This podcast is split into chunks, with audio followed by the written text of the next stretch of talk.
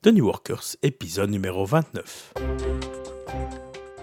Bonjour et bienvenue sur The New Workers. Mon nom est Christian Olivier et ce podcast est le podcast qui vous aide dans votre quête de maîtrise, d'autonomie et de sens. Alors, au mois d'octobre, avec Patricia, nous avions commencé une petite série qui avait commencé avec l'épisode 23 sur le bonheur au travail avec le modèle PERMA. Nous avions continué avec l'épisode numéro 25 sur donner un sens à son travail. Alors, ces deux épisodes étaient un peu plus philosophiques ou conceptuels, mais nous avions alors abordé la philosophie fiche qui était un peu plus pratique. Et on avait promis lors de divers épisodes de revenir sur le job crafting. Alors aujourd'hui, nous revenons enfin sur le job crafting. Alors bonjour Patricia. Bonjour Christian. Alors on en entend encore assez bien parler pour l'instant du job crafting. J'aime assez bien le concept et en fait je, je me sens un peu comme Monsieur Jourdain dans le bourgeois gentilhomme je fais de la prose sans le savoir et j'ai l'impression qu'en fait, j'ai toujours fait un peu de job crafting et en fait, je ne le savais pas. Alors, la question qui me vient à l'idée, c'est ben, est-ce que c'est aussi là un, mot très compliqué sur quelque chose d'assez simple? Est-ce que c'est une mode ou est-ce que c'est vraiment quelque chose de nouveau? Est-ce qu'il y a vraiment un intérêt là derrière? Alors, je te dirais comme réponse, tu me connais, c'est un peu de tout ça. Hein. Donc, euh, la philosophie du et, c'est un petit peu de tout ça. Euh, en gros, on peut dire qu'il y a quand même beaucoup de choses assez positives dans, le job crafting. Donc peut-être oui, effet de mode, mais quand même une mode euh, assez positive. Et à côté de ça, il y a des récupérations et des dérives par rapport au concept. Alors ce que je te propose, c'est de d'abord commencer par une définition assez simple. Hein. le mot craft en anglais, donc ça, vient de, l'anglais, hein, job crafting, et pour ceux qui n'aiment pas le fait qu'on utilise des termes anglais, c'est un de ces concepts qui n'a pas trouvé encore de, euh, de, traduction française. Donc même les articles en français que j'ai pu trouver sur le sujet parlent de job crafting. Alors en anglais, craft, c'est le métier, c'est aussi le concept d'habileté, euh, d'artisanat, d'art. Et to craft, le verbe, c'est réaliser, c'est concevoir, c'est fabriquer. Et donc, en quelque sorte, faire du job crafting, c'est fabriquer son propre travail. Et donc, une définition simple que l'on pourrait apporter, que l'on pourrait donner, c'est de dire que le job crafting, c'est le fait d'apporter des aménagements et les aménagements qu'il est possible d'apporter à son travail, de manière à mieux satisfaire ses besoins personnels et ses préférences. C'est en quelque sorte devenir l'artisan de son travail. Oui, en fait, c'est un peu, même très fortement en lien avec les New Workers, avec le concept que nous avons en tête quand nous pensons aux New Workers. Tout à fait, en fait, tout à fait. Les New Workers sont en fait des job crafters. Hein, donc, euh, oui, le, lien est fait. Et, j'ai envie de, réinsister, tu l'as fait en introduction, mais de réinsister aussi avec le lien entre le job crafting et cette recherche euh, du bonheur dans son travail qui, qui est quand même très très présente à notre époque. Donc voilà, ça c'est pour une définition simple. Maintenant, le sujet a suscité beaucoup d'intérêt et est devenu un sujet de recherche carrément. Hein. Euh, tout simplement parce qu'il y a un questionnement actuellement dans le monde euh, de l'entreprise et dans le monde de, de, la recherche en ressources humaines sur le lien entre le bonheur des travailleurs, l'engagement des travailleurs et les performances des travailleurs. Et donc il y a des chercheuses américaines, euh, Amy Wreniewski, si je le prononce correctement, parce que c'est, euh, si vous voyez l'orthographe, on le mettra dans les show notes peut-être, tellement c'est compliqué. Et Jane Dutton ont fait toute une étude sur, euh, sur cette question, et, puis ces études ont été confirmées par d'autres, d'autres recherches. Alors, première précision par rapport à ces études, c'est que cette recherche est une, en fait, observation. C'est une recherche dans le sens où elles ont observé quelque chose qui, elles le reconnaissent, existe depuis toujours et qui simplement aujourd'hui suscite plus d'intérêt euh, que dans le passé. Et elles ont donc, euh, elles sont arrivées à la définition suivante du job crafting. Elles disent le job crafting, c'est ce que font les travailleurs de manière proactive pour réaménager leur travail de façon à favoriser leur engagement et leur satisfaction au travail, améliorer leur résilience et leur épanouissement. Alors souvenez-vous, l'engagement au travail, c'est le fait de mettre son énergie au travail. Quand elles parlent de résilience, elles, elles font référence à la capacité qu'ont certains travailleurs à faire face aux difficultés et à rebondir. Et l'épanouissement, nous en parlons beaucoup dans, dans le podcast, puisqu'il s'agit en fait de la réalisation de soi et de la euh, croissance au travail. Donc ça, c'est leur définition. Je la répète, c'est ce que font les travailleurs de manière proactive pour réaménager leur travail de façon à favoriser leur engagement et leur satisfaction au travail, leur résilience et leur épanouissement. Hein.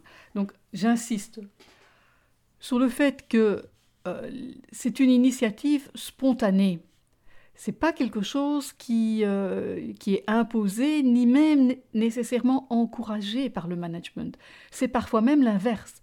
Et donc, elles ont observé que les job crafters n'hésitent pas, du moins certains d'entre eux, à carrément aller à l'encontre des règles, hein, donc aller à l'encontre du système pour aménager leur travail de manière à mieux satisfaire leurs propres besoins.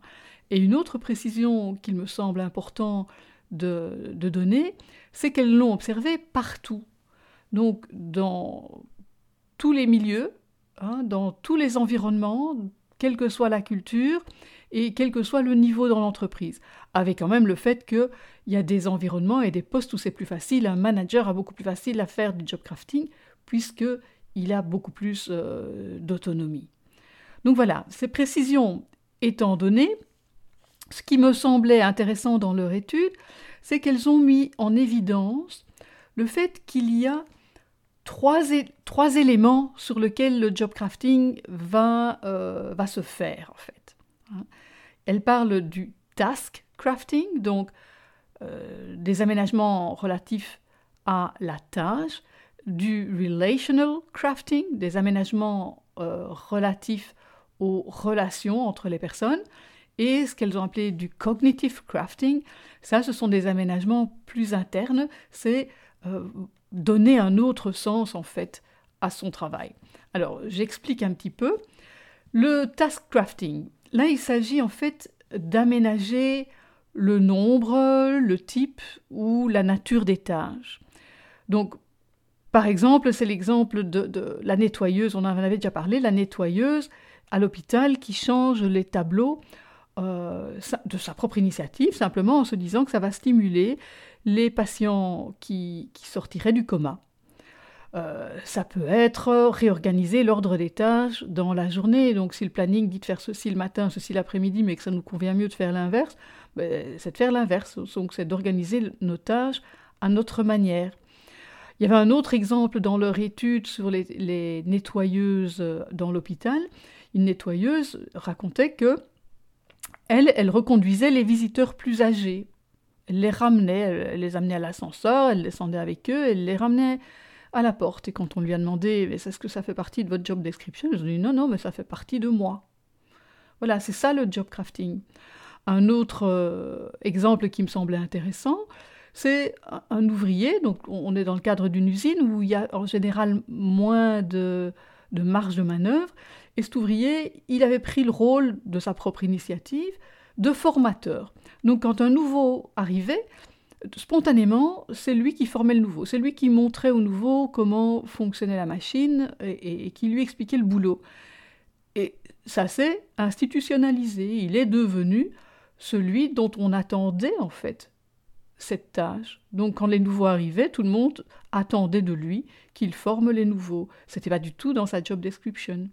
Il y avait un autre exemple aussi d'un cuisinier qui travaillait dans un resto et qui, pour, mettre, euh, pour se sentir plus satisfait, donc pour, pour mettre cette touche personnelle qui lui apportait de la satisfaction, il a mis une touche artistique, alors que c'était pas du tout, ça ne lui était pas du tout demandé, ce n'était même pas dans le, dans le style du resto, et c'est devenu une particularité de ce restaurant-là. Et donc faire du task crafting, donc aménager ses tâches, ça satisfait notre, notre besoin d'autonomie et donc ça nous apporte pas mal de satisfaction. Donc ça c'est pour le task crafting. Le relational crafting, donc l'aménagement au niveau des relations, c'est apporter des aménagements au niveau du nombre de relations, le type de relations, le style de relations, l'intensité des relations, il y a plus d'exemples sans doute ici parce que c'est sans doute plus facile de changer sa manière d'interagir avec les autres que de carrément changer son travail en lui-même. Alors je vais donner aussi ici quelques exemples. Il y a par exemple changer son style d'interaction avec les autres. Il y avait une, vidéo assez marrante que j'ai regardée où, le gars disait vous pouvez choisir spend versus send en anglais, donc de dire ben, choisissez avec qui vous passez du temps et à qui vous envoyez des emails.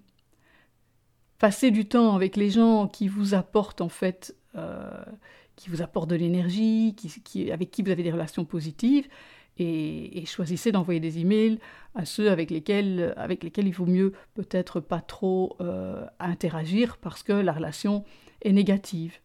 Donc ça c'est un exemple, changer son style d'interaction. Euh, il citait d'autres exemples que, que moi j'ai pu voir aussi dans ma carrière, c'est ces personnes qui ont l'art de communiquer avec les personnes dont elles ont besoin en se fichant complètement des canaux de communication. C'est-à-dire que on voit très souvent dans les entreprises des canaux de communication qui ne sont pas qui sont qui ne sont pas là. Et donc des communications entre départements qui ne se font pas sauf si de sa propre initiative, le travailleur se dit mais moi j'ai besoin de cette information. Euh, il n'y a rien dans l'organisation qui me permet de l'avoir, moi je vais la chercher et je vais communiquer avec les gens qui ont cette information. Euh, il y avait d'autres exemples. Il y a, il y a un exemple peut-être assez, assez fréquent des coiffeuses.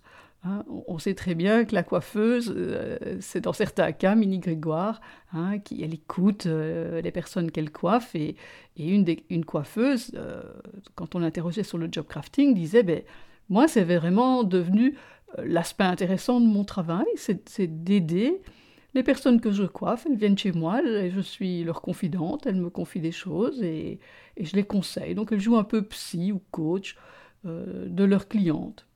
Hein. Euh, la fameuse nettoyeuse qui ramène les visiteurs, c'est aussi parce que ça lui permet d'avoir une autre relation, donc d'entretenir des relations positives.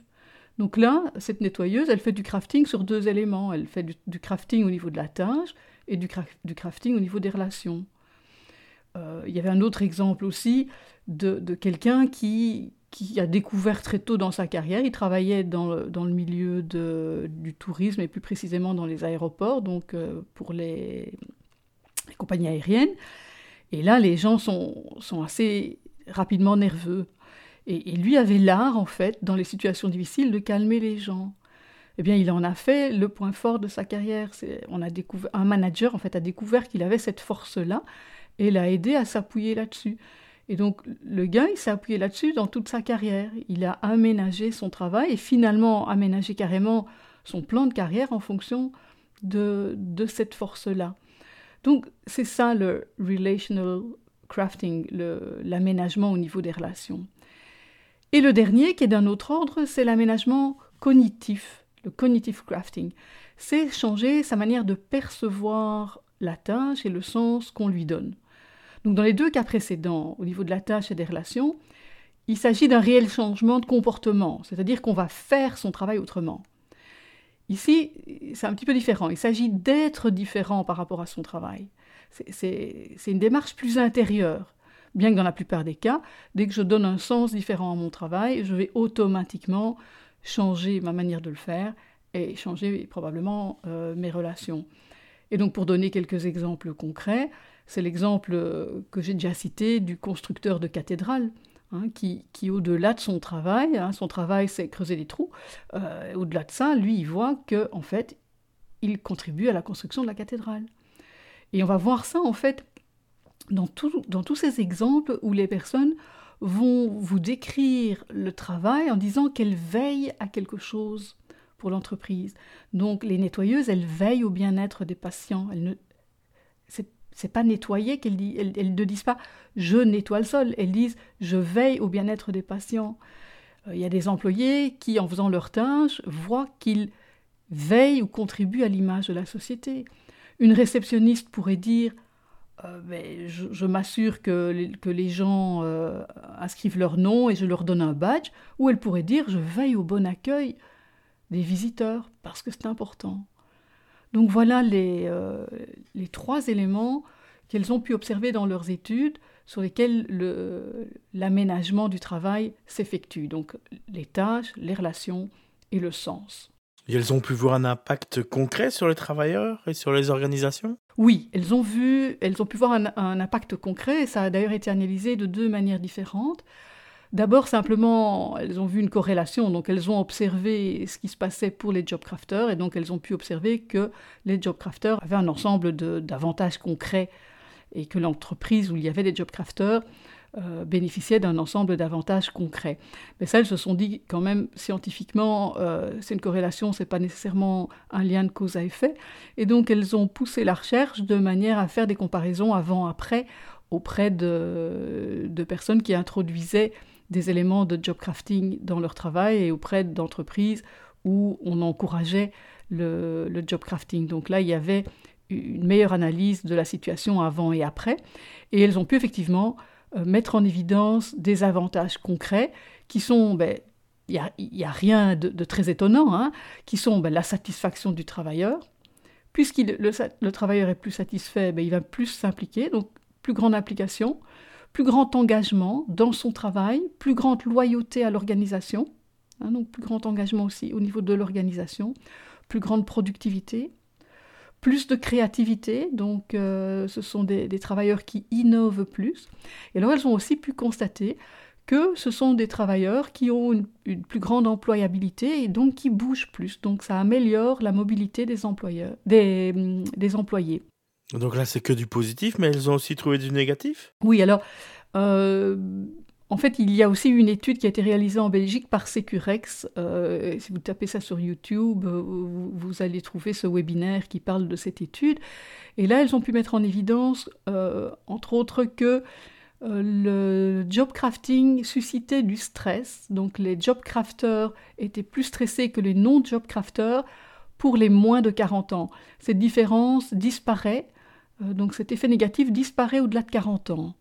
Donc ça, c'est un, premier effet, et ça peut sans doute s'expliquer par le fait que bon, les, les, euh, jeunes vont mettre plus d'énergie, mais ont sans doute euh, moins la connaissance des rouages et, de la manière de, de faire dans l'entreprise, parce que le job crafting, c'est quand même aussi une prise de risque. Et donc ça, c'est un effet éventuellement négatif, c'est que, comme je l'ai dit plus tôt, les job crafters n'hésitent pas à enfreindre les règles de l'entreprise et entre guillemets à n'en faire qu'à leur tête, mais ça constitue quand même une prise de risque et donc dans certains cas, ils vont faire des mauvais choix ou ils vont se heurter à, une trop grande rigidité de, leur organisation, donc ils prennent un risque.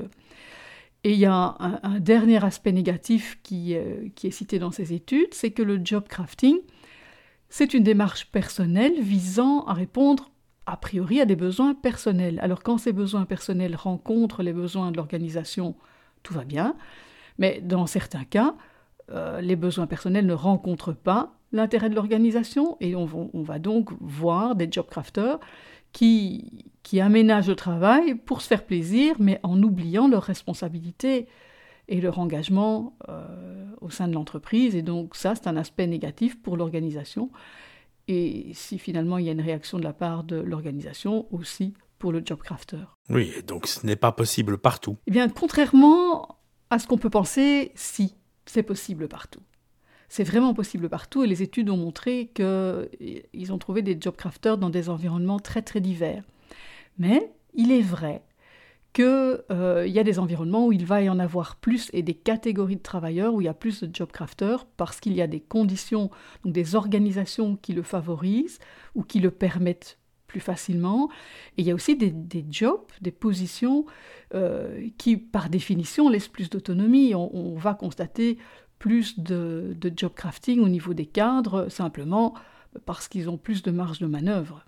Mais contrairement à ce qu'on pourrait penser, oui, c'est possible partout. C'est possible partout, mais est-ce que c'est donné à tout le monde? Alors je dirais potentiellement oui. Maintenant, dans les faits, euh, il faut quand même, pour euh, mettre en place du job crafting, il faut une certaine motivation, parce que ça, demande... Euh, ça demande de faire des choses de sa propre initiative, donc ça demande de la motivation pour le faire. Ça demande aussi une certaine maturité pour le faire. Hein. Euh, il faut de la volonté, il faut de l'énergie, il faut être débrouillard. Ça demande aussi du courage, parce que dans certains cas, c'est accepter de prendre des risques hein, pour satisfaire ses propres besoins. Donc voilà, ça demande un engagement certainement plus profond, ce qui n'est pas donné à tout le monde. Ça demande d'aller voir plus loin que de simplement rechercher son salaire au travail.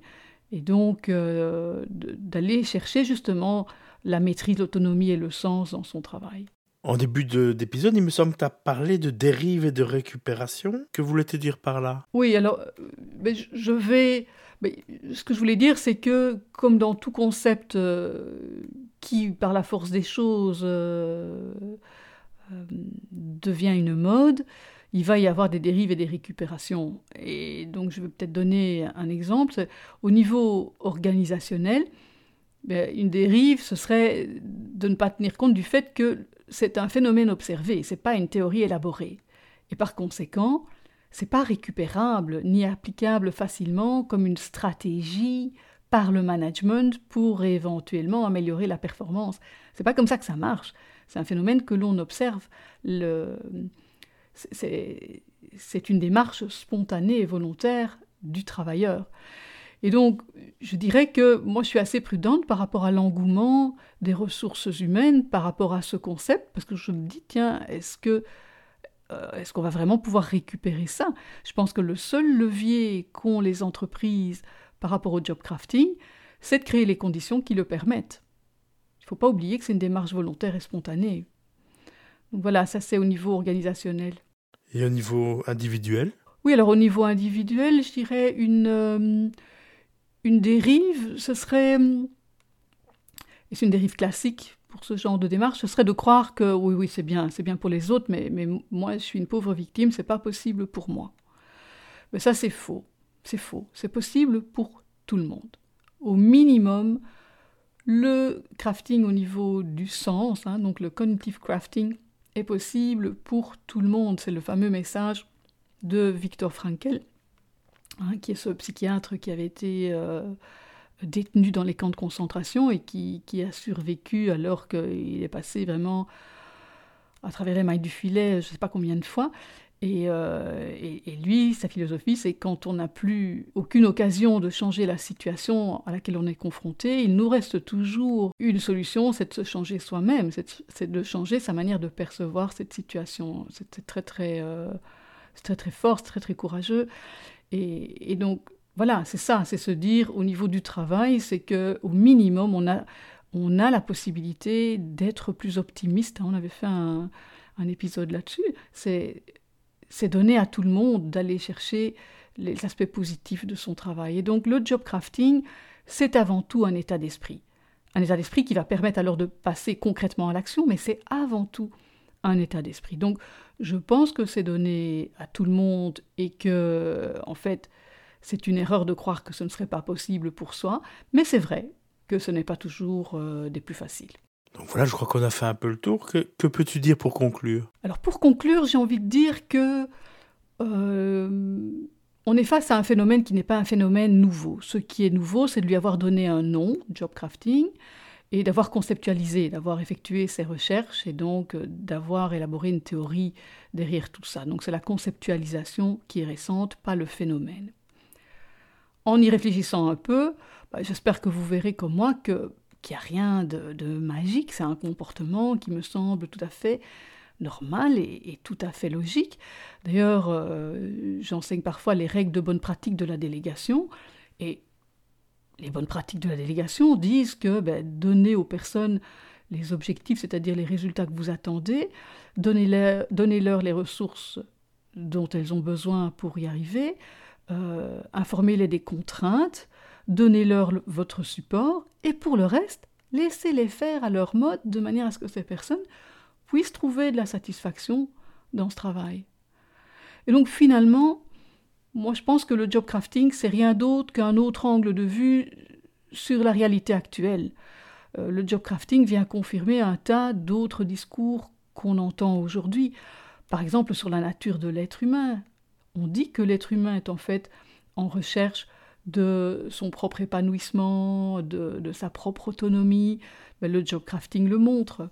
le job crafting nous montre aussi qu'il y a une nécessité de changer des choses au niveau du monde de l'entreprise, hein, qu'il est intéressant de donner plus de confiance, plus d'humanité, d'aller vers l'intelligence collective. On avait parlé des entreprises libérées, des, organisations opales qui donnent en fait plus d'autonomie aux personnes. Donc, il me semble que observer ce phénomène du job crafting, c'est tout à fait cohérent avec ce que l'on voit par ailleurs. Simplement, ça nous donne un autre angle de vue sur cette euh, réalité-là.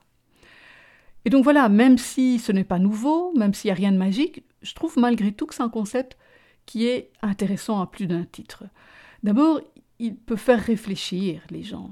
Hein. J'espère que cet épisode peut faire réfléchir un petit peu euh, les individus sur leur marge de manœuvre, sur ce qu'ils peuvent faire pour améliorer leur bien-être au travail, peut-être aussi les, entreprises et les managers eux-mêmes.